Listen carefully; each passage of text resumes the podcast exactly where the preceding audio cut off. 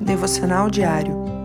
O bem-aventurado é como árvore plantada à beira de águas correntes. Dá fruto no tempo certo e suas folhas não murcham. Tudo que ele faz prospera.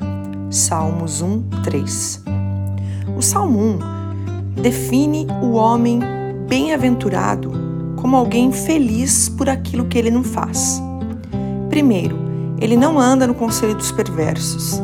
Depois, não se detém com os transgressores e nem se assenta com os zombadores. Podemos identificar um progresso destrutivo, onde ele começa andando, depois ele se detém e por fim já está sentado. Já aquele que é verdadeiramente feliz tem prazer na lei do Senhor. E quero aqui fazer uma observação. A palavra traduzida por lei, que no hebraico é Torá, representa um caminho revelado de vida que é a própria palavra do Senhor. Por isso, a verdadeira felicidade se encontra na vontade revelada de Deus que guia o cristão e o nutre como uma árvore plantada junto às águas. Deus te abençoe. Pastora Ana Fruit Labs.